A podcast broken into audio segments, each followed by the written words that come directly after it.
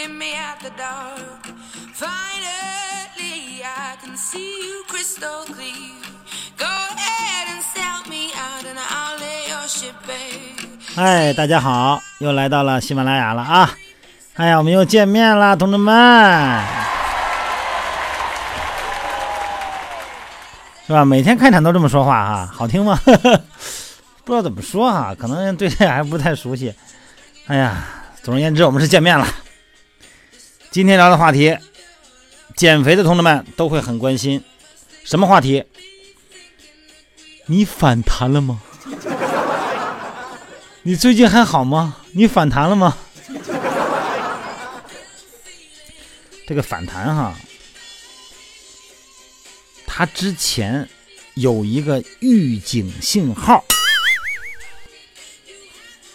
这个减肥哈，尤其是这个药物减肥，还有一些被动式减肥。什么叫被动式减肥啊？针灸、按摩、推拿、埋线，还有一些手术式的，都属于被动减肥。因为你往那一躺不动了，人家给你减肥，咱们简称被动式。什么叫主动式啊？运动减肥。运动减肥呢，就是主动式减肥。运动式减肥呢，你要减的太快了，这一个月啊，它也容易反弹。它这个反弹哈。一般很多队员以后呢，他这个咱就不说其他方式减肥了吧，咱就说运动减肥吧。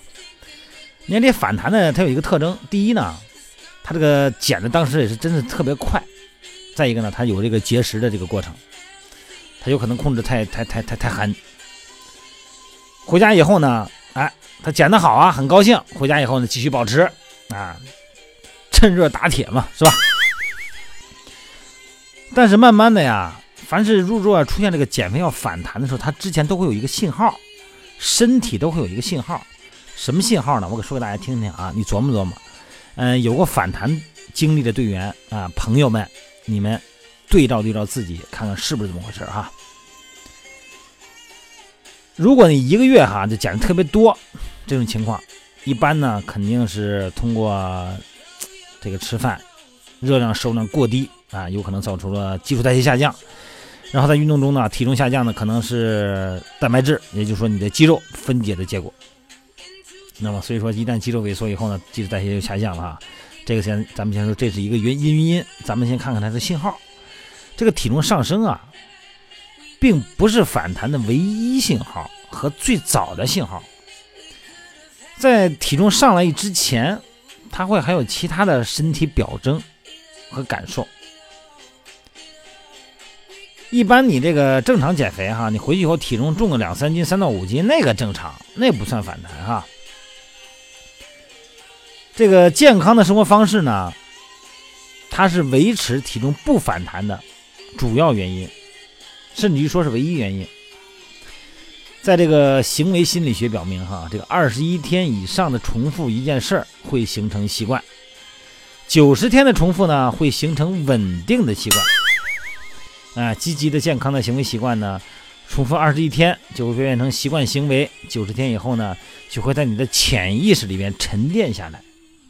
所以说呢，一般减肥以后三个月以内，哎，这个时候哈，关键时候哈，一定要有意识的训练自己的饮食和生活习惯、生活习惯，包括什么？包括思维习惯。说在这期间呢，如果你注意到这个有一些征兆，就说明呢，有可能你要反弹了啊。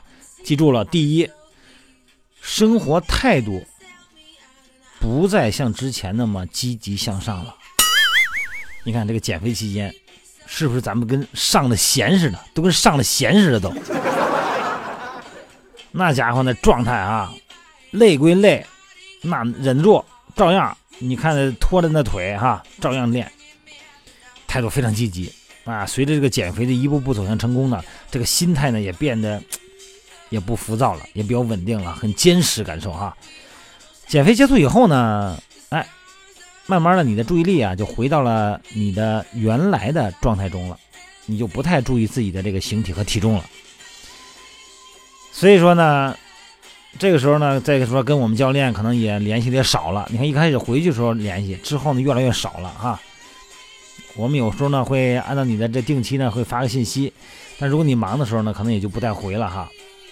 所以说，我们再次强调，一定要记得减肥，在我们这儿减肥一定要记住，线下减肥的过程，同时还要有线上减肥的配合，线上线下一起来。在线下，也就是在训练营减完肥以后，咱们在线上依然还是一个交流。那么线上是在哪儿呢？就是我所谓的减肥锻炼减肥吧这个汉语拼音的全拼的微信平台上，我会再用线上跟大家做交流，做一些公开课等等，包括提供一些食谱，这是我线上的工作哈。所以说呢，这个跟咱们建立的连接，这个不能断。现实生活中的诱惑啊，还有懒惰的本性呢，将会在你回家以后呢，会陆续呈现。饮食和行为习惯也开始恢复减肥之前的样子了，有没有？整个人呢，好像逐渐的失去了当初达到目标时候那种兴奋和自信，甚至呢，很难再找到良好感觉的自我了。这是第一啊，生活态度方面的。第二，饮食不再规律了。有点随心所欲了，这个咱们因为我们经常的打打电话打电话给队员嘛，哎，对这个还是摸得比较清的。你琢磨琢磨是不是啊？重复出现不规律的三餐了，哎，或者咱们称为零食，啊，宵夜也多了。虽然你能找出很多理由来哈，为自己辩解，但是不可否认，减肥的反弹马上就要到来。饮食呢不再提前规划，啊，吃多吃少呢随心所欲，也不再按照这个身体的需要进食了，而是凭着眼睛和欲望吃东西。快餐店呐，这零食啊，这快递呀，哎，利用这种什么折扣券啊、免费的赠品呐、电视广告啊、推销员的这，哎，然后呢，一人一点点的把你这个胃，把你给什么了，给俘虏了。第三呢，就是不再对运动感兴趣了。你看，回去时间一开始啊，办个卡，教练我办了个年卡，哎，我天天去发那个微信上刷屏啊，天天去，哎，别说那段时间啊，还真瘦了，比在训练营还瘦。但是慢慢的呢，这个你的形象在微信平台里边，在微信里边越来越少了，哎，健身啊、跑步啊、训练呢，好像慢慢的这个热情就没有这么多了，啊，经常呢用这个身体疲劳啊，或者没有时间呢，啊。那作为这个借口，其实啊是恢复了从前的生活方式了，啊，这个体重的反弹呢，哎，也慢慢的往上回弹了。第四呢，就是不敢上秤了，因为你有有几次聚会以后呢，你发现你你估计你体重，你一摸那肚子你还摸不出来嘛，是吧？哎，你觉得有点上升了，你呢还敢上秤称体重？一上秤一看，哎呦，长了五斤，心里咯噔一下子，想着明天得减，明天得减，明天不吃饭了，结果呢？有一些其他因素，一融入周围的环境又吃了，这个时候你还敢上秤吗？你不敢上秤，每次都弄得自己战战磕磕的啊！以前咱不是要求我要求大家是每周一次必须称重，每周六必须称重啊，量腰围称重。但是慢慢的呢，你就不敢称了，从不敢称，慢慢的那个秤啊就不再动它了，就踢到你们家那沙发底下去了，就不再碰它了。所以说呢，不关心自己的体重。有可能呢，是自己又开始随心所欲的所欲的吃东西，啊，但是不忍心看到体重啊，所以说呢，这个时候反弹也就开始了。第五个因素哈，你记住，这也是一个表征，什么呀？就是又会出现便秘了，有没有？出现便秘哈，不仅仅是健康受到影响的信号，也是体重即将反弹的信号。在某种程度上来说哈，便秘反映的就是营养的不均衡。首先，你蔬菜说的少了，吃的少了，膳食纤维摄入不足了，对吧？认真对比一下之前咱们在训练营的饮食计划，还有减肥期间的那个饮食计划，是不是做到营养平衡？是不是这个量，各种营养素的均衡？然后呢，就是这个主食的量，哈，是不是平衡的？那么现在是不是不平衡了？啊，食物中呢足够的膳食纤维现在也越来越少了。此外呢，就是缺乏运动啊，还有情绪压力呢。呃，它也会导致便秘，所以说呢，这个时候如果不及时解决便秘的问题，减肥的反弹呢，绝对是接踵而来。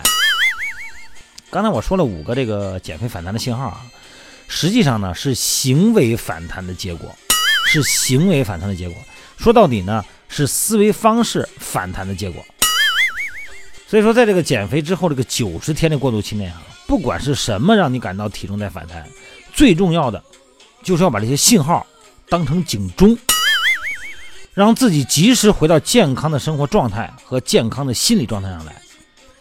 如果你能够保持自己的成果，你不仅能够继续享受减肥所带来的这种健康利益，而且呢，能够自信，也越来越有成就感和存在感，而且呢，也能够享受优雅而充满活力的生活方式，重新塑造自己，把自己塑造的越来越完美。哎呀，这里个这个话题是不能加段子的，是不能加笑话的啊，因为这是一个严肃的话题。减肥容易，保持难的，同志们，咱们千万不能因为图一时之快，然后呢，放弃了咱们曾经用这么辛苦的过程来换来的那么漂亮的自己，好吧？今天呢，话就到这儿，一定记得反弹之前有信号，一定要善于捕捉这个信号，好吗？今天就到这儿，记得再说一遍，记得减肥有信号。记得反弹会出现信号，重点的句子说三遍。好了，今天就到这了啊，早点休息，休息好啊，不要想太多，好好的睡个觉。